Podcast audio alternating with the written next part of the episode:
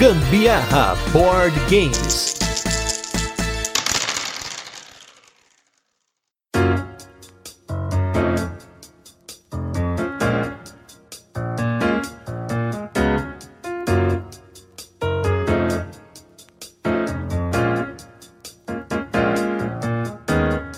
Galera, beleza? Aqui é Gustavo Lopes, Gambiarra Board Games, hoje com mais um Tem Dado em Casa, esse programa com esse nome imbecil, mas que a gente sempre coloca aqui muita dica de jogo novo pra você, inclusive é um dos nossos programas mais baixados do, no Spotify, no iTunes e em diversas plataformas de podcast. E o tema de hoje, selecionado pelos nossos apoiadores, são jogos obscuros, aquele jogo que a gente cavou fundo pra descobrir de quem era o autor, conseguiu uma cópia num, sei lá, num BGG Market com um gringo da Holanda que ele te mandou com frete, que a caixa veio toda zoada, mas está agora na sua coleção, você já tá jogando, tá aquela coisa boa, aquela sensação de dever cumprido. E é claro, sempre tem muita história legal por trás desses jogos que são totalmente fora do hype da galera. E para falar desses jogos, eu trouxe dois caras aqui, em primeiro lugar aqui no meu lado esquerdo, ele meu companheiro de balada, vocês estão cansados de ouvi-lo aqui no podcast, mas ele sempre volta porque essa parceria aqui é de longa data e ele tem história para contar, gente. Esse cara tem história de jogo para contar. Sandro Campagnoli do Boards and Burgers. Tudo bem, Sandro? Fala, galera. Bom dia, boa tarde, boa noite. Aqui mais uma vez enchendo o saco de vocês. Eu já não me aguento mais, né? Mas a gente também não aguenta o Gustavo lá, então a gente tá trocando figurinha aqui, tá? Um não aguenta o outro, vamos naquele joguinho, pá, e pra cá, né? Bem bolado, bate-bola. Enfim, pessoal, é muito bom estar falando desses temas aí. São temas que fizeram parte da minha vida, principalmente no passado, porque agora deu uma estabilizada, agora eu tô mais. Eu tô tratado, né? Tô, acabou, acabou aquela fase, né? O Gustavo, quando deu esse tema pra mim, eu falei assim, pô, tem muito jogo obscuro, muito, muito, porque quando você completa coleções, vem muito jogo obscuro junto, então é consequência. Mas vamos lá, vamos lá que vai ser legal. E do meu lado direito, ele que é o cara de muitos jogos, o cara que é o cientista lúdico, ele que é o mestre da vaza, o homem da Culmine, estamos com ele, Fel Barros, o homem. Tudo bem, Fel? Opa, eu achei só um pouco desequilibrada essa apresentação. Achei você mais simpático comigo do que com o Sandro.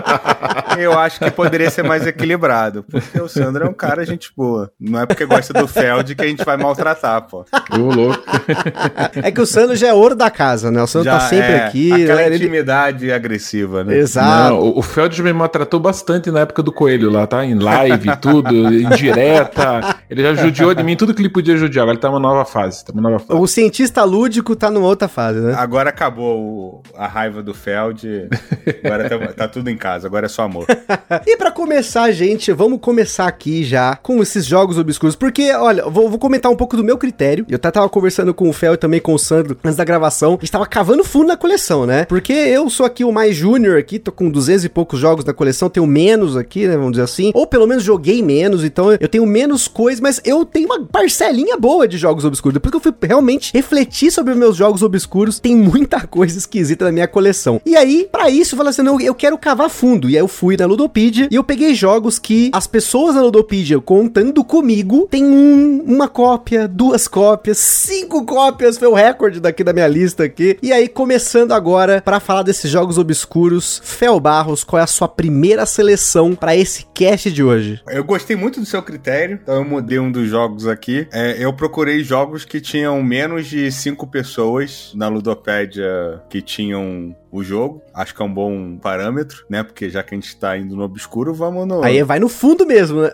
Vai no fundo do baú. Esse aqui é o, o que tem mais, que tem cinco. É o Fish Flupen Frikadellen, que é um jogo do Freeze, né? Do Friedman Freeze. E ele é um jogo perfeito pra convenção, pra evento, porque ele cabe até 15 pessoas, né? E você. É, e olha a loucura, você precisa ter três caixas pra poder jogar com 15, porque ele é um jogo standalone, né? Você pode jogar com uma caixa só. É um pick and deliver que joga até cinco pessoas. Num mapinha, né? Você joga lá, você e seus amigos, um euro normal do Freeze, de pegar umas coisas e entregar pra fazer uns, uns objetos malucos. Mas se você colocar uma segunda e uma terceira caixa, é como se tivessem duas cidades comerciando ao mesmo tempo, né? E aí você consegue pegar um barco e ir pra outra cidade, e nessa outra cidade você vai comerciar na mesa de outra pessoa, né? Então o pick and deliver vai ficando mais longo. Em vez de você entregar no seu tabuleiro, você entrega no tabuleiro do outro. Ele é um jogo de 2002. E que era raríssimo. Eu sempre quis ter. E quando a gente. O Halaban, né? Que é o Sérgio Halaban, autor do Sheriff of Nottingham, ele falou comigo: eu tô querendo fazer um evento tipo Gathering of Friends, tipo Ludopatix, que é um evento é, para convidados, né? Pra algumas pessoas que ele conhecia. E eu falei, cara, beleza, vou tentar achar um Fish Flooping pra gente levar pra esse evento aí. E aí foi uma saga interminável. Ah, eu acho que o Fábio Tola já falou aqui no Gambiarra, pelo menos Já. por alto dessa saga. Eu acho que ele já falou sobre isso. Porque foi assim: existiam três cópias de Fish Flooping no Brasil, mas só três.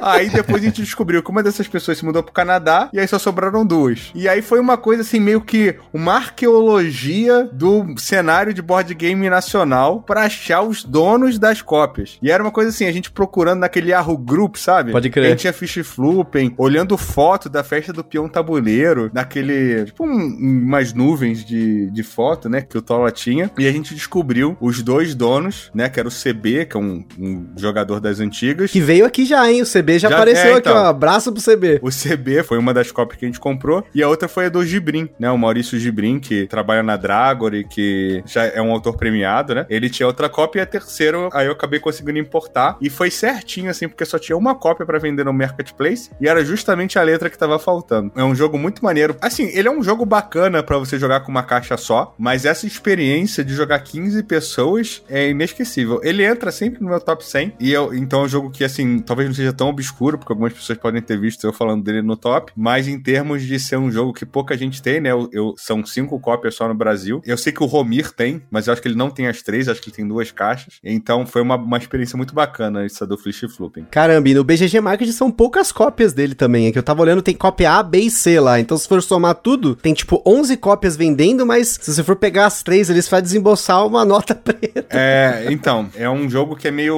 lendário, assim, né? Tem esse problema mesmo. Por isso fica a dica aí, não colecione jogos do Friedman Freeze, porque você vai ter assim, umas pedras no caminho aí. Umas facadas.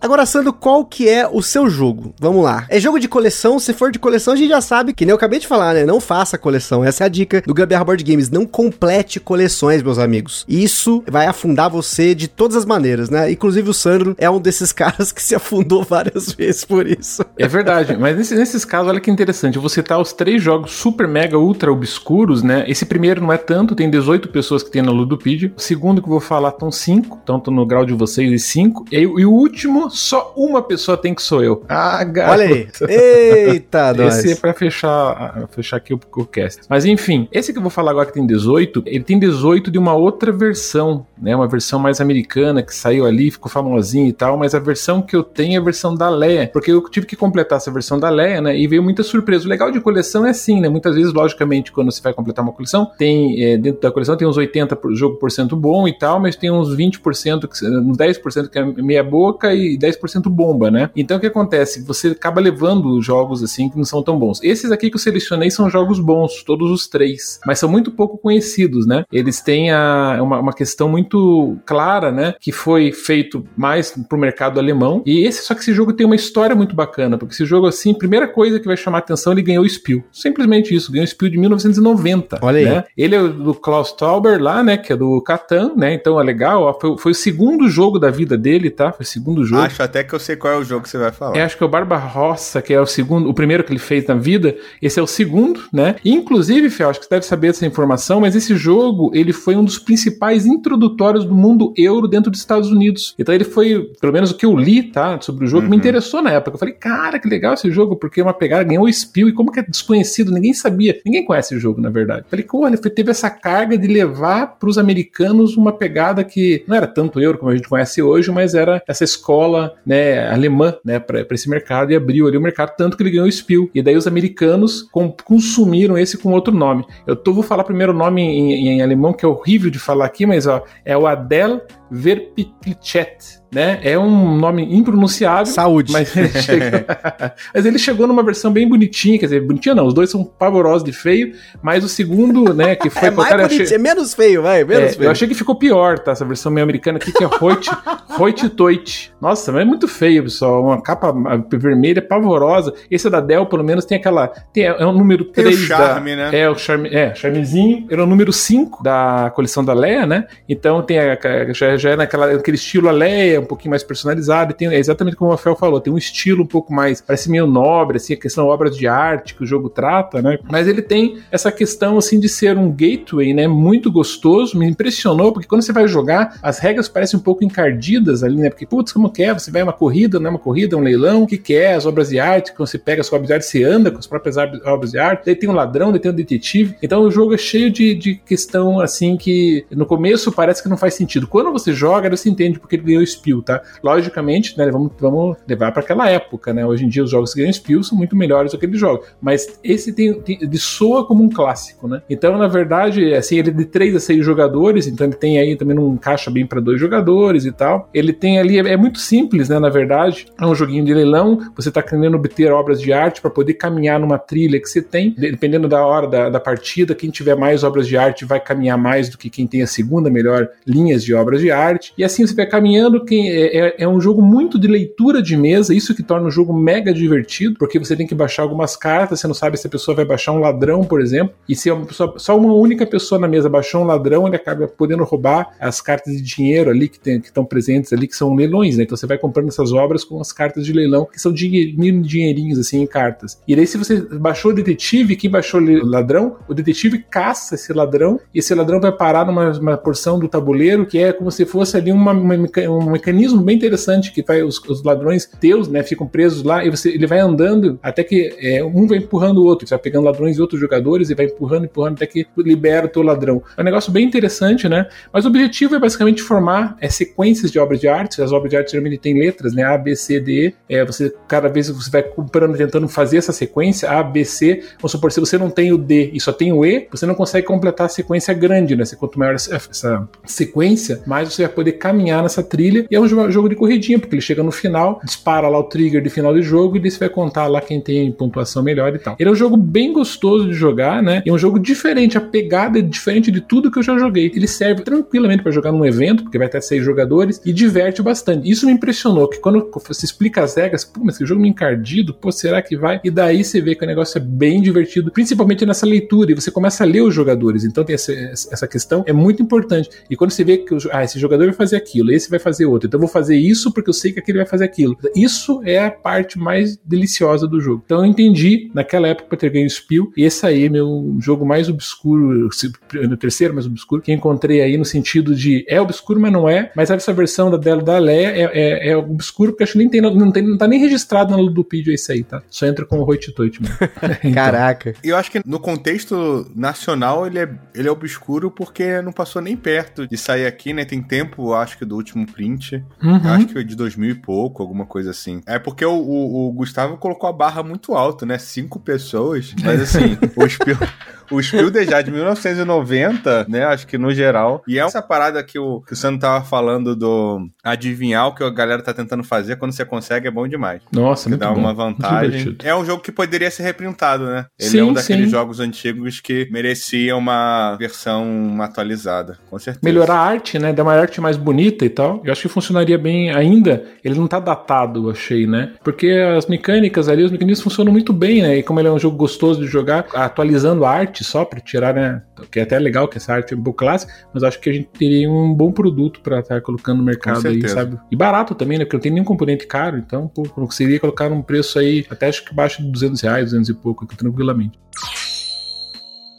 Bom, agora minha escolha para começar aqui, né, abrir os meus trabalhos aqui. Eu vou falar meio fora de ordem de quantidade de caboclos na Ludopedia aqui, mas a minha primeira escolha é um jogo que, como que eu conheci esse jogo? Às vezes você tá entrando na Ludopédia lá, você tá sapeando pelos jogos que estão vendendo e você pega alguns leilões, alguns jogos estão muito baratos. Você fala, nossa, mas caramba, que jogo é esse? Jogo desconhecido, zero lances, um valor bom, então uma cara bonita, tal. Aí você vai pesquisar pelo jogo, tal, não sei o quê. E você descobre uma série de coisas sobre eles e fala, não, eu vou arriscar. Então esse jogo eu fiz vários, né? Tem vários aqui na, na minha coleção que foram assim. É, inclusive um do, do próprio. Esse, na verdade, é um pouco mais famosinho, né? Que é o Friday, né? Do o Friedman Freeze. Mas na época também foi a mesma coisa. Tinha uma pessoa na Ludopedia, né? Vendendo lá, num leilão tava baratíssimo, ninguém deu lance, foi lá, pum, peguei, legal. Então a, a Ludopédia é sempre assim, como o Sandro sempre fala, deixa o seu checkzinho lá para você ser notificado quando entrar o jogo lá para vender, que é, realmente às vezes aparecem umas pérolas doidas, né? Mas esse jogo especificamente não era na pérola de ninguém, acho que ele não tava na wishlist de ninguém, era um negócio negócio totalmente desconhecido, que é um jogo que chama Atlas Duel for Divinity. Eu já devo ter falado dele aqui no nossos destaques da semana, em algum momento aí do espaço-tempo aqui do podcast, mas o que que é o Atlas Duel for Divinity? Ele é um jogo específico para duas pessoas, que ele tem um skirmish ali, né? Você vai ter dois deuses, né? No caso, cada jogador é um deus, e você no começo do jogo você tem, vamos dizer assim, uma fase em que você customiza um baralho para cada criatura que você tem no jogo, né? Você geralmente vai ter três unidades no jogo, mas tem um modo lá que você customiza quatro bichos, né? Quatro criaturas,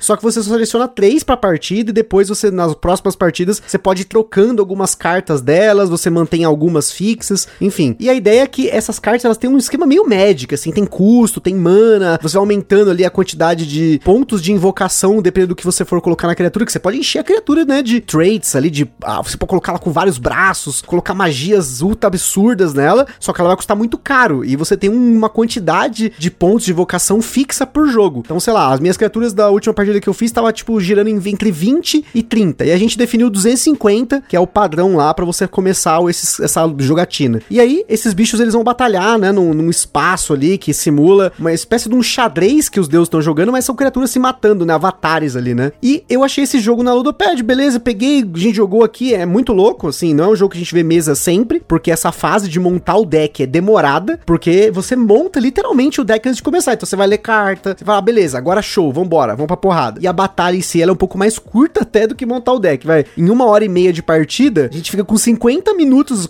a uma hora ali montando o deck, e 30 minutos a 40 brigando com os bichos lá. Que inclusive é um dos pontos que alguns reviews do jogo consideram como negativo, mas você pega um cara tipo Rado da vida que adorou o jogo, mas desconfio muito, porque ele adora muita coisa. É. Mas a história desse jogo é mais louca ainda, porque ele é de uma editora que chama Golden Egg Games, que ela é conhecida por receber notas lá no, no BGG extremamente negativas, porque alguma merda ela fez no Kickstarter, né? Nos financiamentos dela sempre tem uma merda. Inclusive tem gente que nunca recebeu o Atlas Duel for Divinity, enquanto que o jogo tava sendo vendido no retail. E, né, isso deu uma confusão toda. Eu nem sei se a Golden Egg ainda existe como editora, mas ela teve muitos problemas. Esse jogo recebeu várias notas negativas no BGG de pessoas que não receberam. A pessoa vai lá e colocar nota 1 porque ela não recebeu o jogo, uma forma de chamar a atenção da editora, mas uma das coisas para eles diferente. Eles já tinham vendido os jogos, venderam as cópias, teve quantidade de miniatura que veio diferente, tem umas expansões que sumiram do mercado, enfim. É um jogo totalmente nada a ver, assim, até pro nosso gosto aqui, mas eu resolvi arriscar porque era uma experiência muito diferente. E hoje eu até pensei, caramba, mas esse jogo, eu olho assim pra caixa dele e falo, nossa, mas que jogo bizarro. Ele tem umas miniaturas que são meio emborrachadas. É um material diferente, é muito bonita a produção dele, mas teve uma série de confusões, é um jogo desconhecido e exclusivo para dois jogadores. Então aí fica aí a minha primeira seleção para esse cast de hoje. E na Ludopédia tem três pessoas contando comigo que tem esse jogo, né? E uma delas que tinha agora veio para mim aqui, né? O jogo de 2014, não é tão antigo, mas ele teve toda essa questão por trás dele aí da Golden Egg Games. Esse eu, eu tô Glória Pires, não posso opinar, não sei nem o que, que é. Não, esse é totalmente. tota- não, é, eu, eu falei, eu ia cavar a fundo aqui. E esse jogo ele tá ranking baixíssimo no BGG. Essa geração cais obscuros eu não,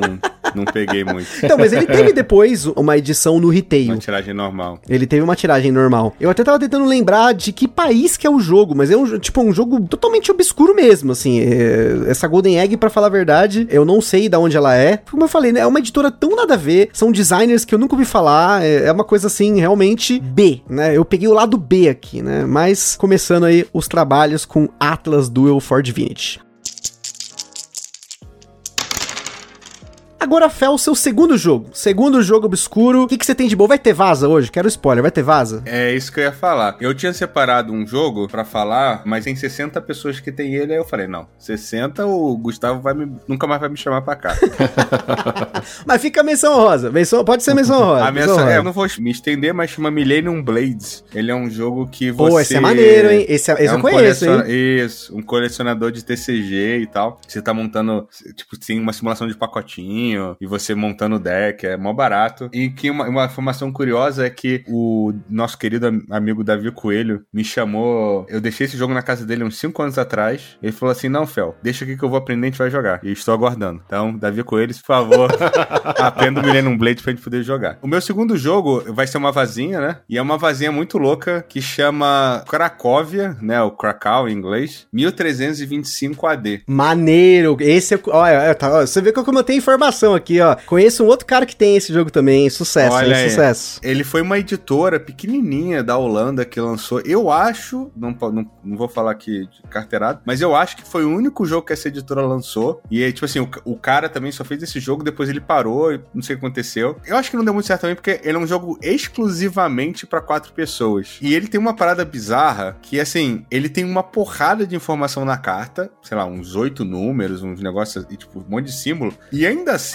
o maluco me taca uma pataca de texto só de flavor pra jogar uma vaza, tá ligado? A parada não faz o menor sentido. Então, assim, ele não é um produto muito comercial, entendeu? E ele é um jogo exclusivamente de quatro pessoas, né? Que também é uma coisa que é, di- diminui um pouco o, apelo do Nossa, jogo. total. Quando eu fui estudando esse universo da Vaza, né, eu fui ver que muita coisa é inspirado em jogos tradicionais dos países, né? E uma das características de Vazas tradicionais é jogo de quatro pessoas, só de quatro pessoas, que é em dupla, mas você não sabe quem é sua dupla. E você tem que ir descobrindo jogando as cartas, Poxa. entendeu? E essa é uma pegada desse Cracóvia que você vai jogando cartas e tentando sinalizar quem é essa dupla, tentando despistar o outro também, né? Porque se o cara souber de quem você é dupla, ele também vai tentar atrapalhar. E ele tem uma, uma mecânicazinha muito bacana também de controle de área, né? Tipo, tem um tabuleirinho no meio. E é engraçado porque ele é bonito, entendeu? Ele é uma arte curiosa, assim, é super colorido, sabe? Bem chamativo. Você vai botando uns cubinhos no tabuleiro e tal. Eu acho que é de 2008. Eu sei que eu fui começando a jogar. E aí, assim, eu vi que ele ia lançar o jogo em Essen e eu não ia conseguir comprar, não sei o que, cara. Eu dei uma cantada no cara, tipo, cara, eu moro no Brasil. Nem colecionava vaza na época. Coleciono vaza. Sou um grande entusiasta da Holanda. Tenho parente aí, meti um monte de migué. Aí, tipo, botei no Google Tradutor. Não sei nem se é Google Tradutor na época, mas alguma coisa assim, tipo, eu aprendi a falar é, muito obrigado em holandês pra terminar o e-mail, tá ligado? Enfim, eu sei que eu dei uma cantada no cara. Ele falou, cara, eu tenho uma cópia aqui, mas tá aberta. Porque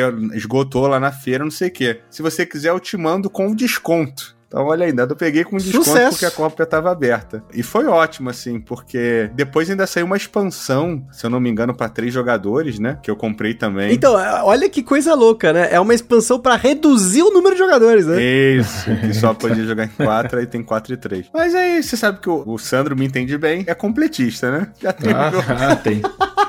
tem que comprar. É boa a expansão? Não. Jogo com ela? Também não.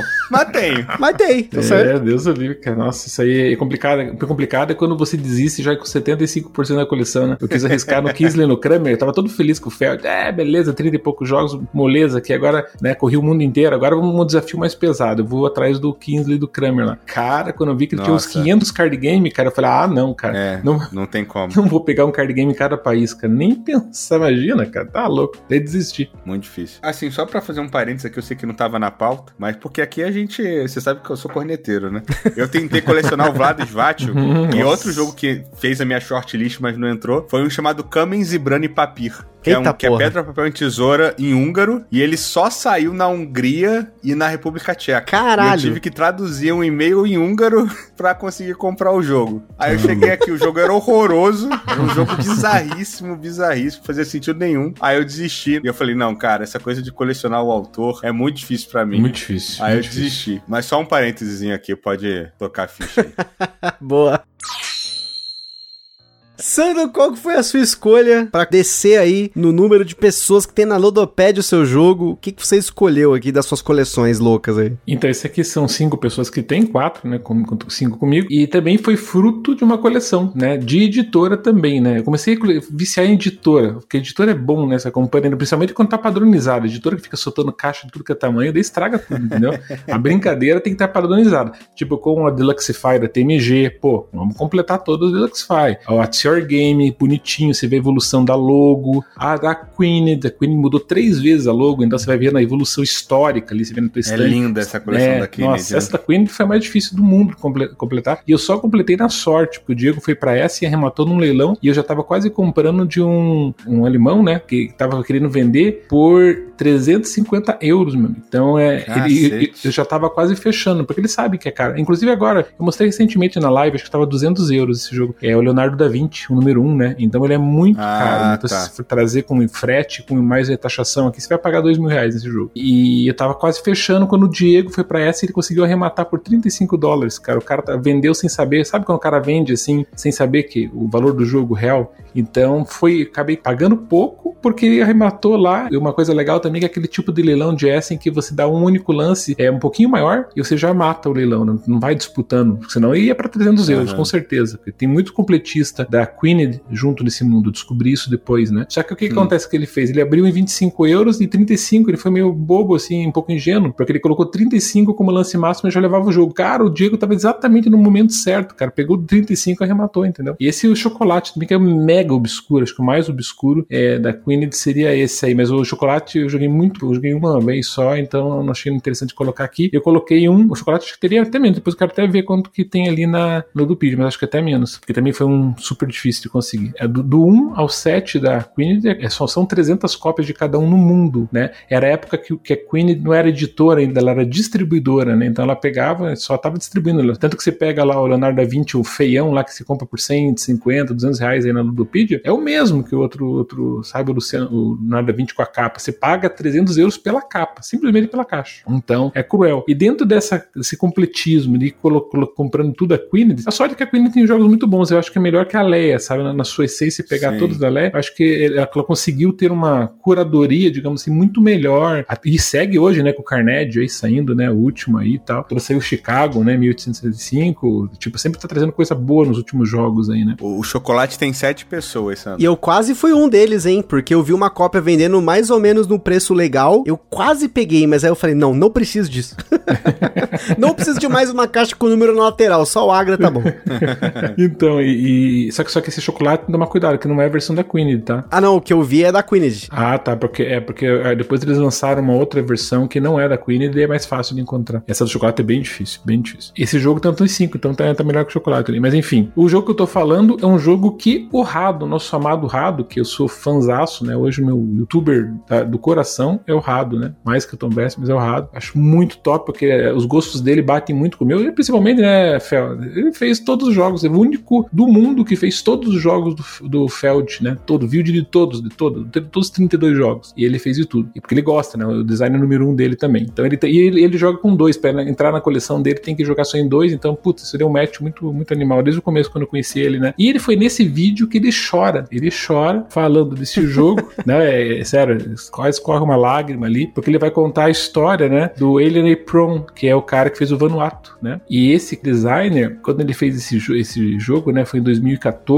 é, foi lançado via KS e teve um problema na produção desse KS. Eu não sei, a gente não sabe até que ponto foi com relação ao câncer que ele estava passando, porque ele acho que não abriu muito isso claramente pro mercado. E daí atrasou toda essa produção do KS. E daí o que acontece? O pessoal como- começou a malhar, né? Ele é, publicamente. E isso fez com que a nota do jogo caísse bastante, tá? Porque eu fui. A primeira coisa que eu fiz quando comprei esse jogo, né? Que também foi super difícil de conseguir. Eu falei, puta, mas puta, difícil de conseguir. Você compra lá num outro país, né? Acho que foi na Inglaterra, que foi foi na Inglaterra. Daí o que acontece? E, porra, 5.5, cara. Falei, ai, cara, que merda. Você paga caro pra caceta e vem de. Né, foi taxado esse jogo, né? Quando chegou aqui na receita e tal. E quando chega na tua casa, você vai ver assim, pô, deixa eu dar uma olhada nesse jogo aqui, porque você, você compra, né? Que o Fel falou, completista não tá nem aí pra nada. Você compra sem ver o jogo, entendeu? Eu fui lá, chegou, tá chegando, né? Deixa eu dar uma olhadinha. Puta, falei 5.5, puta que merda. Daí eu fui tentar entender, fui no Rado, o Rado é um dos únicos que tem também no, acho que no mundo inteiro, vídeo desse jogo e tal. E daí ele fala claramente toda a história e tudo mais, e que dizem assim que essa nota é baixa, assim, dessa forma, porque eu, acho que vocês falou, vocês falaram ainda agora há pouco, né? Que foi uma forma assim de, sabe, da, da comunidade querer espancar o cara, é, no baixo no jogo, sabe? Esse tipo de coisa. Então foi isso aí. Ele é o Queen de número 13, então, pra quem não sabe, é o mesmo design do Vanuatu, Vanuatu, é, é um jogaço, né? Jogaço, sei sem, sem dúvida nenhuma um super jogo. E é uma Marcília, né? Marcília aí, capinha branca ali, bem bonita a arte e tal, né? Eu acho que ali um dos principais pontos para ser rápido nesse jogo, como ele é 2014, ele logicamente já existiam jogos que faziam isso, mas ele trouxe uma variante interessante que era a questão dos dados com várias cores e você me lembrou um pouco Macau até depois, né? Porque os dados são coloridos e daí você vai pegando esses dados, dependendo da cor do dado que você pega, ele executa uma ação diferente, né? Então você vai pegar um dado lá, ele vai te trazer recursos. Você vai pegar pegar um dado marrom, por exemplo, ele vai mexer um cônsul, que vai construir tipo de tendas de, de venda de produtos, né? Então é legal que você vai, você tem um tabuleiro circular, se ele é quadrado, mas você circula nele na, no sentido horário e tal, e daí você vai simplesmente colocando e construindo as tua, tuas tendas, né? Tipo as tuas lojinhas. E essas lojas são depositados recursos ali que vocês vão colocando, que você já obteve com os outros dados. Daí quando os outros eh, jogadores param na tua tenda, eles têm que obrigatoriamente comprar ali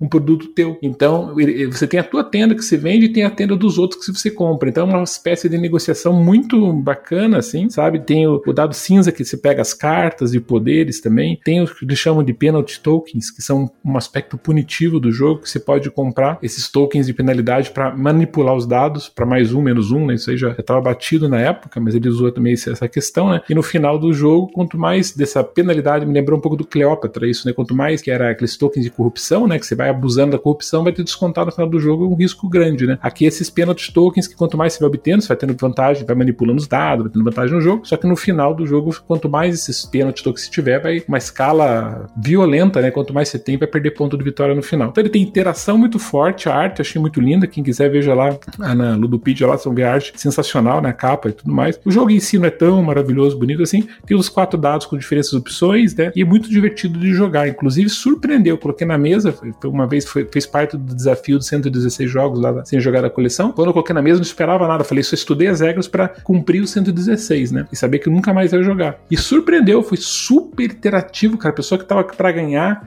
foi uma virada no final, a pessoa quase quis se matar com aquele erro estratégico ali. Então possibilita estratégia assim de médio prazo, não é tático simplesmente. Então ele tem ali um, uma carga muito boa com essa questão dos dados, né? De você poder escolher os dados e a força dos dados é o número de pontinhos, enfim, aquilo que a gente já conhece de outros jogos. Mas um jogo que surpreendeu bastante positivamente. Eu tinha certeza que era uma bomba e acabou não sendo, né? Então foi muito bom. Acho que coloco isso aí como meu segundo jogo obscuro. Nossa, tô apaixonado, Sandro. tava aqui namorando o jogo enquanto você tava falando. Você vê que bonito? Cara? É lindo, cara. A uhum, caixa é linda, bonito. tudo lindo. E é do mesmo cara do Monotoon, então o cara é bom, sabe? E é legal a história, é, é, as coisas ali. É, o jogo é bacana, bem bacana. Mas por que, que o Rado chorou? Essa parte eu não peguei ainda. É, porque ele entendeu a dificuldade dele não ter, dele não ter conseguido lançar esse jogo a tempo devido à doença do designer Entendi. e a comunidade não ter entendido isso. Quando ele foi falar, ele começa a meio que chorar, né? Assim, explicando uhum. que, porra, um jogaço e a comunidade destruiu o cara sem saber direito o que estava acontecendo, né? A nota do jogo do cara foi 5.5, ou seja, acabou sendo um fracasso fracasso de vendas, né? Fracasso, uhum. né? Devido a todo esse problema de produção e tal, ele acabou saindo no retail, né? Depois, eu, é, é, eu acho que até esse jogo tava com outra editora e a Queened pegou para relançar, achou o jogo bom e lançou na coleção. Acho que a história é essa, não tô me lembrando muito bem, mas acho que foi isso. Então o KS era outra editora, não era da Queened. E a Queened pegou o projeto que tinha parado por causa de todos esses problemas, né? Saúde, principalmente do design. Daí ela pegou e, e produziu o jogo e deu de presente, colocou o design. Daí sim que saiu no mercado aí. Muito legal.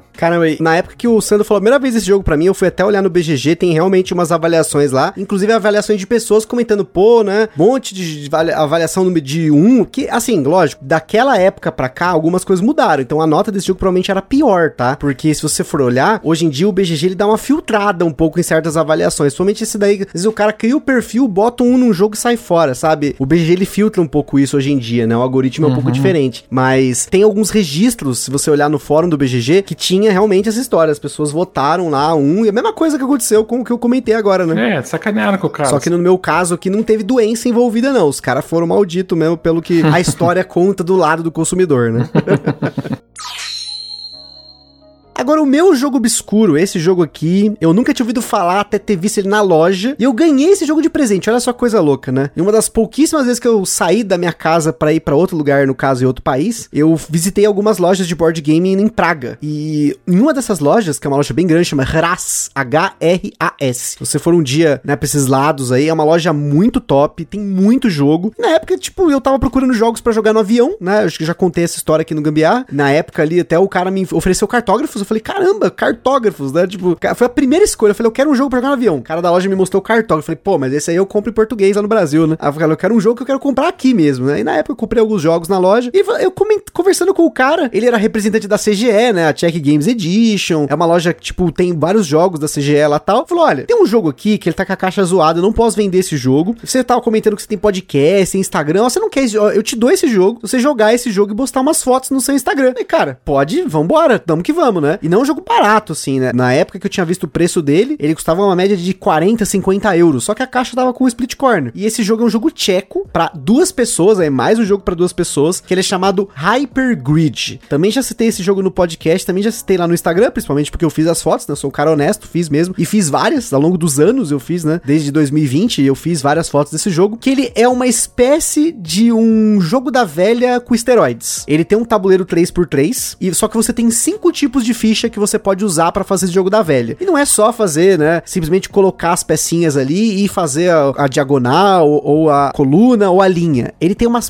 um dos bloqueios que você vai fazendo ao longo do jogo. Então toda vez que você faz uma linha, uma coluna, uma diagonal, você bloqueia aquele espaço e aquelas peças elas vão ficando. E você vai empilhando umas fichas tipo de poker, assim. Gente, os componentes desse jogo, eles são absurdos. O tabuleiro é a prova d'água. Eu não sei nem para que, que o tabuleiro é a prova d'água, os caras fizeram. Ele tem uns dados, né, translúcidos com as cores para você simbolizar o que que tá bloqueando cada linha ou cada coluna ou cada diagonal, whatever. Você tem essas fichas que são estilo de poker. É um plástico, na verdade, não é aquela ficha de poker, né, top, né? Não, não é uma Iron Clay lá tal, mas é uma ficha bacaninha que você usa para jogar. E como eu falei, são cinco tipos de ficha diferente. Cada tipo tem um poder diferente. Então você imagina que é um, um jogo da velha com que as peças que você coloca têm poderes. Os dois jogadores têm a mesma quantidade de peças, têm as mesmas peças, só que conforme você vai colocando, você vai pontuando ao longo do tabuleiro. É um jogo muito lindo assim de você ver. Se você pegar fotos aí do Hypergrid lá no, no BGG, você ver, né? Tem um tabuleiro cheio de símbolos, é um negócio meio fractal, e as pecinhas coloridas elas têm frente e verso, os dados são maravilhosos. Como eu falei, o jogo tem uns componentes absurdos, mas é um jogo extremamente desconhecido que ele só saiu na República Tcheca. Ele também saiu em Essen, né, né, no ano que ele foi apresentado lá em Essen, mas ele não teve um sucesso comercial. É um jogo mais, até parece aqueles jogos mais tipo Mensa, jogos educativos, né? Ele tem essa cara, porque inclusive a editora desse jogo é uma editora que ela costuma publicar jogos de tabuleiro, mas ela também tem foco em produtos educacionais de alta qualidade, que é a ADC Blackfire Entertainment, que tem um nome todo americano, mas é uma editora da República Tcheca. Então, é um jogo muito louco, sim, do sentido de ideias muito diferentes. Dificilmente eu vejo um jogo que tenha implementado de alguma forma, né, o jogo da velha. Tem alguns jogos, não são muitos, né? E esse é um dos jogos que eu encontrei que eu falei, nossa, que coisa mais louca, né? Tipo, o jogo da velha, para quem, né, pensa, não é jogo, né? É um negócio que, que às vezes quem começa já define a partida e tal. E nesse jogo você consegue fazer uma série de coisas malucas, uns combos de peça, porque você coloca duas peças por rodada, assim, é muito legal. Ele me surpreendeu, não conhecia, acabei ganhando ele de presente, trouxe aqui pro Brasil e jogamos bastante. Acho que eu tenho umas 10, 15 partidas dele aqui, apesar de ser um jogo que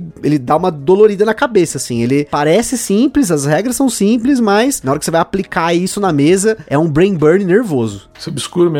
É, não, esse é obscuro. Só tem uma pessoa na Ludopad que tem, sou eu no caso aí. Então, joguei para ganhar hoje aqui, né?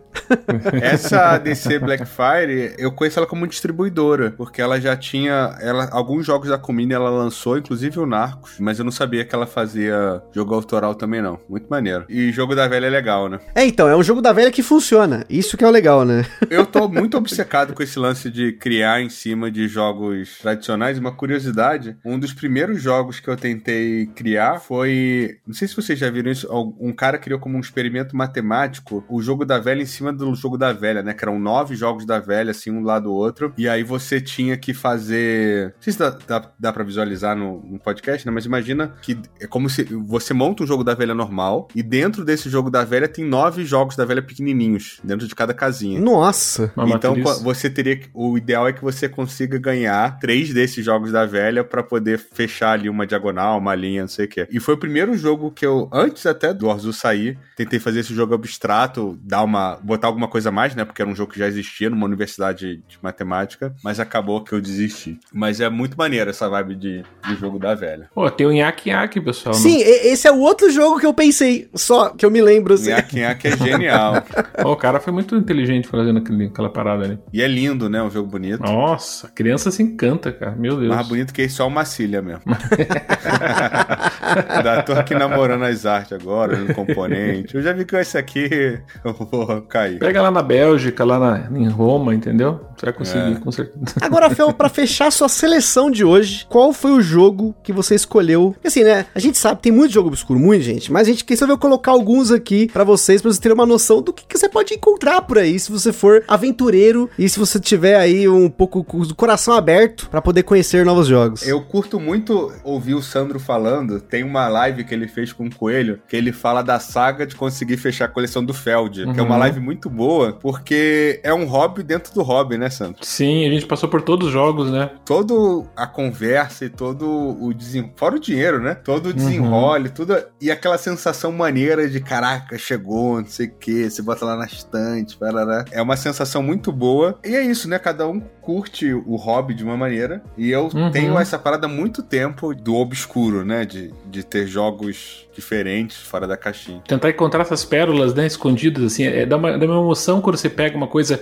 que é boa, né? E ninguém Isso. soube, assim. Você falou, cara, sa- sabe o que aconteceu comigo quando eu comecei a trabalhar com esses jogos obscuros, consegui jogos obscuros, me despertou mais a vontade de ter obscuros, porque eu vi, assim, até quando você começa no hobby, até os primeiros cinco anos, assim, você fica fissurado nos top 100 do BGG, top Isso. 200. Daí quando você joga um jogo, quando você joga, quando qualquer pessoa aqui que tá ouvindo esse podcast, tá começando e tal, jogar o primeiro jogo que você vai ver que tá lá na posição 3 mil e pouco e você amou, abriu um novo mundo pra você, sai aquela preconceito, vai embora e você fala, cara, agora não tenho mais só 100 jogos, eu tenho mais 3 mil jogos pra você, entendeu?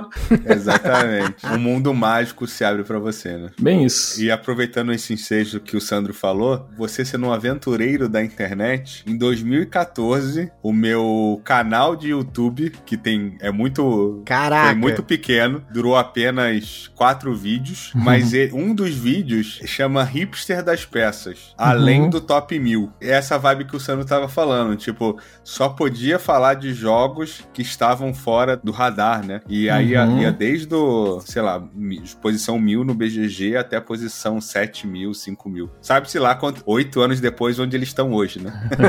Mas era um, tenho uma coisa antiga que eu tenho no, no hobby. Não é um- uma coisa muito legal de assistir, porque eu sempre falo falei muito devagar, mas não aparecia no vídeo, era eu andando no BGG e tal. Mas pra quem tá afim de achar coisas diferentes, eu recomendo bastante esse episódio aí do Hipster das Peças. Olha que interessante. O jogo, a gente fez uma live agora na sexta-feira, na balada de sexta-feira, e, e o jogo que eu mais joguei na vida depois do Ra, né, foi o Via Appia. Inclusive fiz lá um vídeo de pérolas escondidas. Tá? Eu amo esse jogo, todo mundo que eu apresento esse jogo ama. É assim, é batata, é que nem o Ra. Nunca vi uma pessoa recusar o Ra e dizer assim, puta que jogo chato. Até minha esposa que não gosta de leilão, ela ama o Ra. Então o Ra tem o poder de conquistar as pessoas, assim, eu acho uma obra-prima do Knizia, assim, absurdo, né? E o Via Appia é um jogo super desconhecido, olha aqui, tô vendo agora 6.6, né? Uma- não foi bem uma nota baixa, assim, digamos assim. Se bem que esse 6.6, eh, quando você começa a conhecer o BGG, você sabe que ali próximo de 7 já, já é bom, né, e tal. Mas enfim, é um jogo super leve, fácil, maravilhoso, lindo, né? Via Appia é lindo, tem a questão um lindo. pouco de, de destreza ali, né? Leve, mas tem um pouquinho e tal. E foi o segundo jogo que eu mais joguei na vida. Olha que interessante a posição dele. Ele tá pra cima do 3000, 3007. Olha só isso, cara. Quando você, quando você descobre isso, o jogo que eu mais joguei na vida, segundo que eu mais joguei na vida, tá na posição 3007, cara, você fica louco. Ah, não, vou atrás do mundo que se abriu, né? Então aí que tá. Ó, 860 Family. Imagina 860, gente. Putz, entendeu? Então é, é loucura. Acho que é um parêntese válido aí no, no episódio. Com certeza. É, você sabe que eu sempre bagunço a tua pauta, né, Gustavo? Eu sei que você é um cara. Tem que bagunçar, tá certo, tá certo.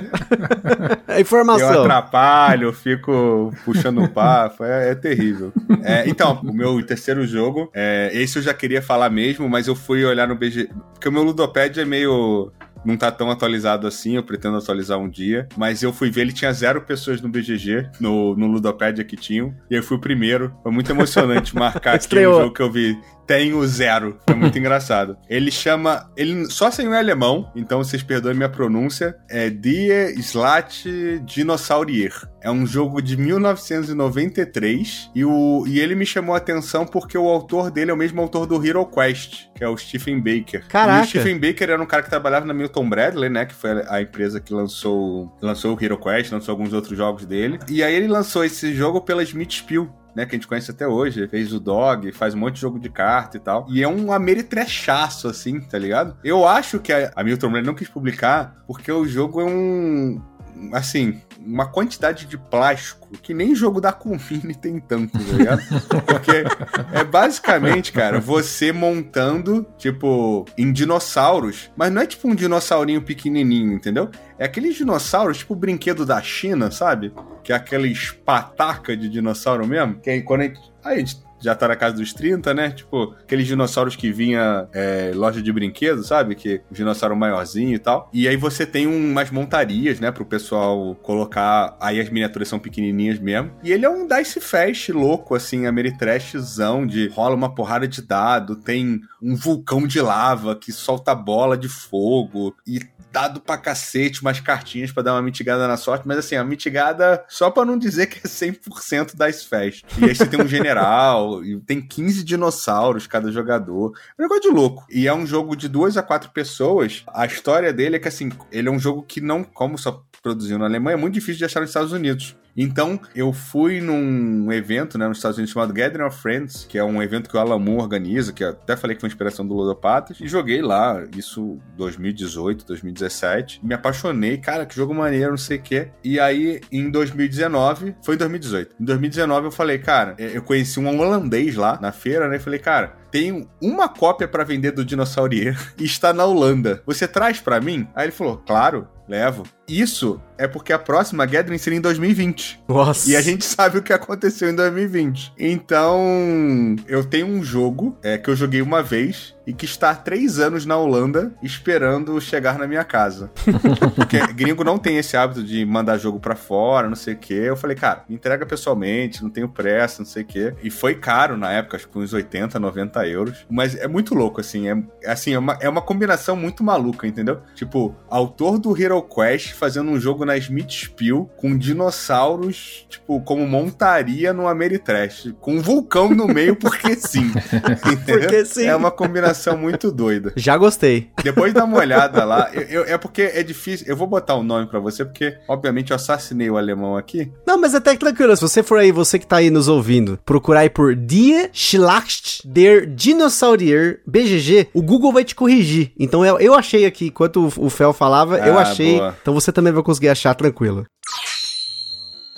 Agora, Sandro, qual que foi a sua seleção pra gente fechar esse cast? Que jogo obscuro que você traz pra galera? Então, esse aqui, como eu tinha falado no começo do cast, né? É um jogo que só eu tenho. Olha que legal. Eu também tive o prazer de dar a ticadinha lá. Que nem o Fel tava falando, eu também tive a minha ticadinha lá, única, exclusiva lá no Brasil. Então é um jogo também bem obscuro. E pra variar, ele faz parte da coleção da Queened, mas ele acaba sendo mais obscuro que uma Cília que você tem anteriormente, porque é, além de poucas pessoas é, conhecerem, né? É um jogo que teve pouca divulgação comercialmente também, ficou muito apagado, né? Aquele jogo que passa no breu. Mas por incrível que pareça, o nosso paizinho, o nosso querido e o nosso ídolo também, né? Aí é o nosso Tom Vessel, fez um vídeo dele. Então quem quiser conhecer, dá uma passada. E o Tom Vessel gostou bastante. Olha que legal, ele gostou do Olha jogo. aí. Então não tô, não tô falando merda aqui. Então esses três jogos que eu falei não são jogos que eu acho ruins. É bem pelo contrário, são três jogos obscuros que eu acho bom e me surpreendi, inclusive. E esse aqui é um deles. Esse aqui me surpreendi mais, porque é um joguinho de cartas feinho, que não daquelas cartas quadri, quadriculares, né? qua- Quadriculares e, e que tem assim quadradinhas, tradicional, tipo aquelas do Kawagawa, né? E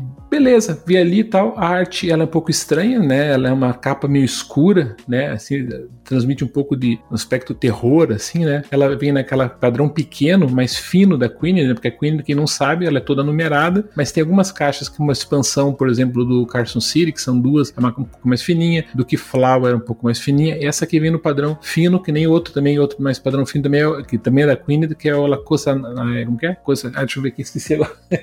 La Cosa Nostra, né? La Cosa Nostra, que inclusive é um jogo muito bom, próximo a 8 da nota lá no BGG, mas esse não era tão obscuro. Deve ser pra maioria, mas já teve uma repercussãozinha pro jogo ser bom e tal, né? Jogo de máfia e tal, com carta, que eu recomendo também. Mas esse jogo, ele é de, de, de carta e tudo mais, né? 3 a 5 jogadores, então também tem esse empecilho aí, dois jogadores já não roda bem e tal. Aí o nome do jogo não poderia ser outro, se bem que pode, né? É o nosso Warlock. Warlock, Warlock, do jogo de 2013, né? Um jogo que joga rápido. Ele, pra quem não sabe, ele é do Fabrice Van e um monte de coisa que eu não vou pronunciar porque é alemão e tal. E ele, ele é o mesmo designer que fez Papa Paolo, que não é um jogo tão obscuro assim, tá? É um jogo que teve até uma segunda edição, é um jogo de você vender pizza, você pega, ela toma um toquinho, vai nas casas, faz toda uma logística, lembra até um, levinho, lembra um Food Chain Magnet, ele, ele tem toda uma propriedade de você produzir, ter que entregar as pizzas num tempo tal, contra seus amiguinhos ali, é, é muito divertido o jogo. Teve um probleminha na arte e tal, com relação a cores, paleta de cores, mas o jogo é muito bom. E é o mesmo designer, né, que fez o Papa Paolo. Então, esse jogo, ele quem quiser ver ali depois no BGG ou ver na Ludopedia, vai ver ali que é, são basicamente é composto de cartas. Só que o que eu gosto bastante, o jogo trata com seis diferentes raças, né? Então tem os gigantes, os globins, wizard, humanos, anões, orcs, né? E cada um dessas raças, ele tem uma função dentro do jogo, né? Tem um poder especial, né, que vai ser utilizado de uma forma de puzzle em que você vai montando uma matriz, então pega, imagina esses baralhinhos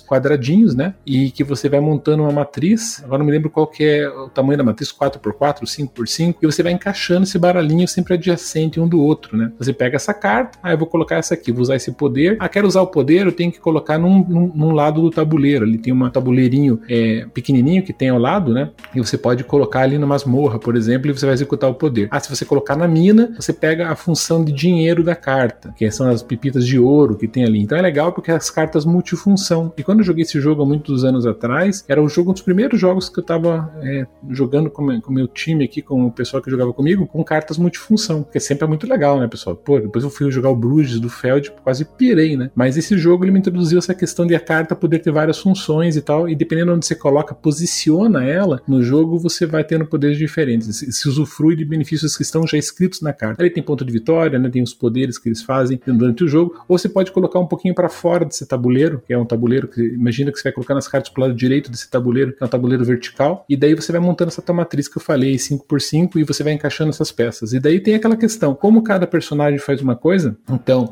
o, se você colocar, por exemplo, uma carta de personagem, por exemplo, de gigantes, né? Pega lá e coloca um gigante. O gigante ele pode matar os wizards. Por exemplo, os humanos. Os humanos, se tiver do lado de mais humanos, ele pontua mais. Então ele começa aquela questão que a gente já está acostumado com alguns elementos puzzle, assim, que dependendo do personagem, onde ele está alocado e como você finaliza a tua matriz, ou você destrói a matriz porque um come o outro e tal, você perde essa pontuação se você não conseguir posicionar bem esses personagens, ou não, você faz tudo uma defesa. Tem uma hora, é, o gigante, eu acho que ele coloca um dragão, e daí o dragão, ele destrói as cartas do, do, do seu amiguinho. Então você pode chegar num personagem. É o Take That, ele é meio pesado. Essa é a única parte que eu não gostei, que eu não gosto de Take That, mas quem gosta de interação, é alta interação, você vai lá e destrói teu amiguinho. Mas o amiguinho pode se proteger, colocando determinados elementos no jogo ali que vão se protegendo, né? É, para que não sejam destruídos e tal. Então tem toda essa questão de você saber se posicionar defensivamente e também montando aquela questão de puzzle ali, de encaixando é, cartas ao lado de cartas para pontuar mais. Então é um jogo super simples, é o número 11 da Queen, né? É um jogo gostoso, me surpreendeu muito. Esse foi um dos, dos 116 jogos que eu não joguei da coleção, que eu mais me surpreendi no aspecto que eu pensava que seria uma bombaça. E foi um jogo divertido que depois eu acabei jogando ele mais de 10 vezes e quero apresentar para mais gente porque é um jogo que realmente é surpresa e todo mundo gosta. Até hoje não teve ninguém que falou, putz, jogo chato. É um jogo que é muito bom. Então fica aí meu jogo mais obscuro de todos que eu tenho, né? Principalmente o que tá dentro da coleção. Você olha na Queen, você não consegue enxergar ele tão obscuro porque ele, ele é escuro. Caixa escura, né? Mas é um jogo muito legal, tá? Muito legal mesmo. Quem quiser conhecer, vai lá no Tom Vest, coloca lá Warlock e conhece o joguinho lá que é top, top mesmo.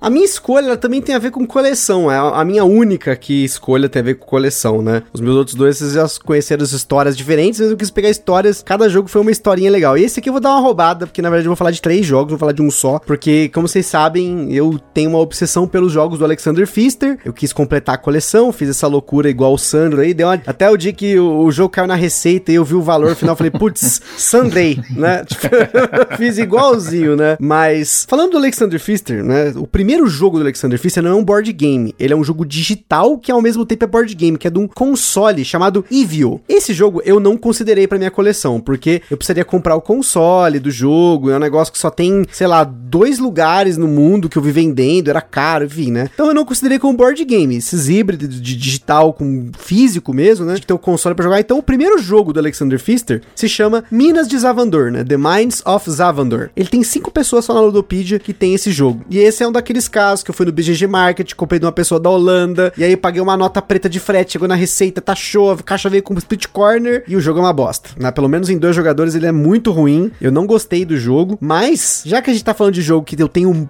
assim, né, numa quantidade obscura de pessoas no Brasil, e já que é pra falar de jogos, né, que tá bem obscuro mesmo, do Fister, esse jogo não é tão obscuro quanto os outros dois que eu peguei, que é o Gear, que é um jogo muito esquisito, que ele tem uns números, né, o nome em, em inglês seria Greed, né, de avareza, e a ideia do jogo é você tá tentando roubar cartas dos, dos outros jogadores para que você construa uma coleção. É um set collection com um force sua sorte, porque você vai tentando roubar cartas da mão do jogador. Então você escolhe, vou roubar uma, vou roubar outra. Só que você estoura, tem uma, algumas regras para estourar, né? Então é um jogo muito esquisito, mas eu achei muito maneiro. Só que tem duas pessoas no Brasil que tem esse jogo, né? Eu e mais uma pessoa. Mas tem um que é mais obscuro ainda, porque o Gear, ele ainda é um joguinho meio uno, assim, números e tal, né? Você tem um jogo que é o mais obscuro que ele, que é o Mines, que só tem eu na Ludopedia que tem esse jogo. Ele é um jogo que eu só achei uma cópia da Amigo na Alemanha, né? O outro também, o Gear, também tá em alemão, mas eu consegui o manual em inglês dele e tal, né? O, o do mais eu tive que pegar uma tradução livre do manual, tá? Foi um negócio meio louco. Só que olha que interessante, o Mines, ele é um jogo que combina o Alexander Pfister e o Andreas Pelikan, que também fez com ele o Eye of Sky e o Broom Service, que foram dois jogos premiadíssimos no mundo dos board games, né? E o Mines ainda tem a arte do Clemens Franz, mas olha só, o Mines está no ranking do BGG 19.937, com a nota de 5.2. Então eu peguei aqui, esse para mim é um dos mais obscuros. Ele é um jogo que você tá numa sociedade dos acumuladores e caçadores, e a ideia é que você e seus amigos estão competindo para fazer coleção de coleções. Então você vai fazendo várias coleções de memorabilhas, de coleções de coisas diferentes de futebol, de arte. E aí a ideia do jogo é que tem as melhores coleções no final que vai pontuar melhor. Ele tem uma forma de pontuar de acordo com as coleções que saem na partida. Ele não é muito intuitivo, mas eu já joguei em duas pessoas, eu joguei quatro pessoas. Gostei muito do jogo. É um card game com a caixinha fininha, fininha. Tanto que os quatro jogos que eu tenho da Amigo e da Lookout Spiel, que são do Alexander Pfister, que eu tenho o Gear Mines, o Tibor the Builder, que não é tão obscuro, e tem o Oh My de Páscoa, que também tá nessa caixinha fininha. Se, se juntar os quatro jogos, não dá uma caixa,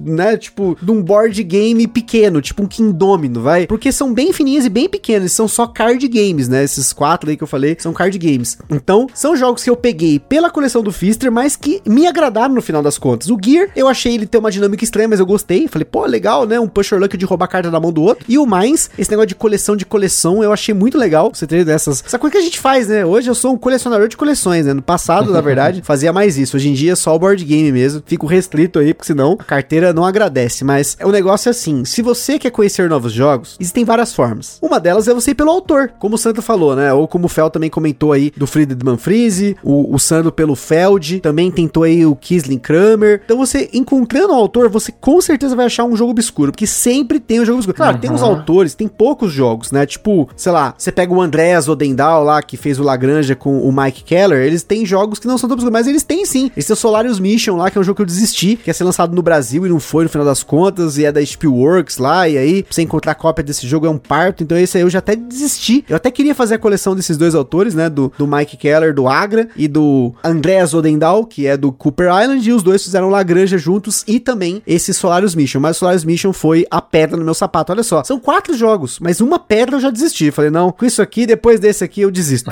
não preciso disso. É, não, chega uma hora que não dá, né? Tá louco. Você, é, jogo obscuro ele vai viciando, né? Então ele faz com que como a gente estava comentando, né? Você encontra um, você quer outro, quer outro. E o problema do jogo obscuro, acho que basicamente está dentro dos jogos que a gente falou aqui, é difícil de encontrar. Então, para você conseguir pegar esses jogos, você vai pagar caro, geralmente você vai conseguir lá fora, né? tem todo o risco de enviar amassado, faltando componente, você nunca sabe o que está acontecendo, né? Tem muitos gringos que não é por má fé, mas eles vão mandar do jeito que estava ali. Ah, faz tempo que não joga, então não vai conferir tudo para enviar. Sim, sim. acaba enviando assim, né? E daí como que você vai, vai pedir para quem envie de novo componente? Não tem como, né? Tem que ir meio no risco. Então, jogo obscuro, eu, de novo, né, a gente falou já nesse cast aqui, mas eu coloco também essa questão de você deixar ticado lá no do vídeo porque é incrível. É, você pensa que aquele jogo nunca vai aparecer na tua vida e você de repente um louco aparece vendendo, sabe? Assim, né? é impressionante. Exato. É impressionante, cara, como o pessoal sempre tem alguém assim, e às vezes não é nem colecionador, sabe? A pessoa comprou, sei lá, numa viagem, que foi para fora, nem sabia que estava comprando, aproveitou, comprou alguns joguinhos e tal, ficou na coleção dele anos e anos, de repente ele pensava, né, ele ou ela, a pessoa quer vender, daí, né, cai no nosso colo colo, assim, então é interessante. Eu me arrependi de comprar alguns jogos que eu podia ter conseguido aqui no Brasil muito mais barato, né? Então fica a dica aí para quem quer, né, conseguir esses jogos que a gente falou ou se interessou por algum deles, coloca lá no ticketzinho lá que por mais obscuro seja, pode só uma pessoa ter, se bem que esses de uma pessoa é difícil, né, Gustavo? Você só tá gente lá. Exato, só tem você ali, né, tipo, esse geralmente não vende, né? Esse não vai encontrar mesmo, só lá fora mesmo. Então é isso aí, pessoal, espero que vocês tenham gostado aí desse cast sobre jogos obscuros. Espero que eles tenham sido obscuros o suficiente para atingir aí o, o seu gosto pela aquele jogo que você nunca mais ouviu falar, nunca ouviu falar. E que você que gosta de jogos obscuros, que jogos obscuros que você tem na sua coleção? Você já foi atrás de jogos que só tem uma pessoa na Ludopédia? Ou já foi no BGG Market fez essas compras malucas que a gente fez? Então comenta aí na Ludopedia, comenta lá no nosso Instagram. A gente tá sempre aí querendo ouvir um pouquinho de vocês. Mais uma vez aí, valeu, Fel, por essa participação top aqui, trazendo esses jogos, até jogo de dinossauro com miniatura.